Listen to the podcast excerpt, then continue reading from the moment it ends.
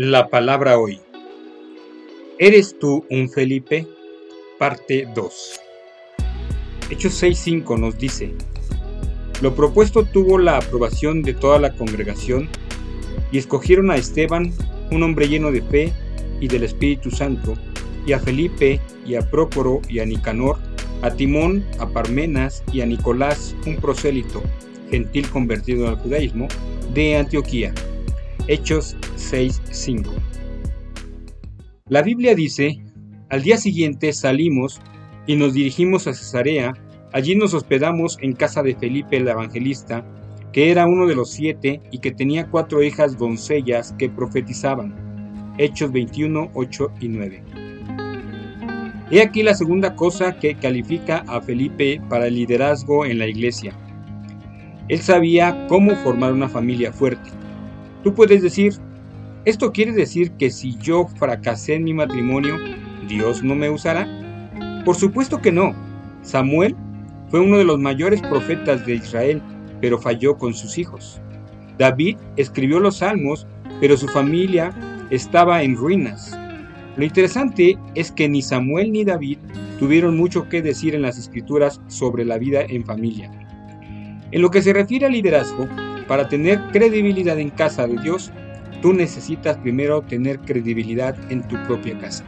Por lo tanto, pastor, no sacrifiques a tu familia por tu iglesia.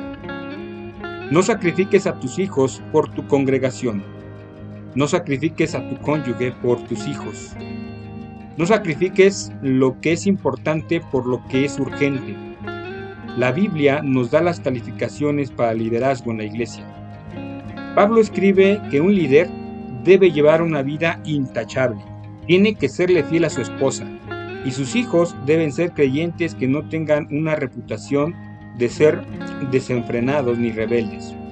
Pues un anciano es un administrador de la casa de Dios y debe vivir de manera intachable. No debe ser arrogante, ni iracundo, ni emborracharse, ni ser violento, ni deshonesto con el dinero. Al contrario, Debe recibir huéspedes en casa con agrado y amar lo que es bueno. Debe vivir sabiamente y ser justo. Tiene que llevar una vida de devoción y disciplina. Debe tener una fuerte creencia en el mensaje fiel que se le enseñó. Entonces podrá animar a otros con la sana enseñanza y demostrar a los que se oponen en qué están equivocados. Tito 1, 6 al 9. Y entonces, ¿estamos calificados?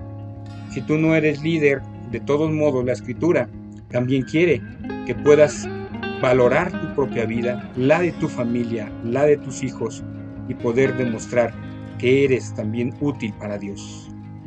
Que Dios pueda darte el descanso de esta noche y si Él nos lo permite el día de mañana, por aquí nos estaremos escuchando. Que Dios te bendiga.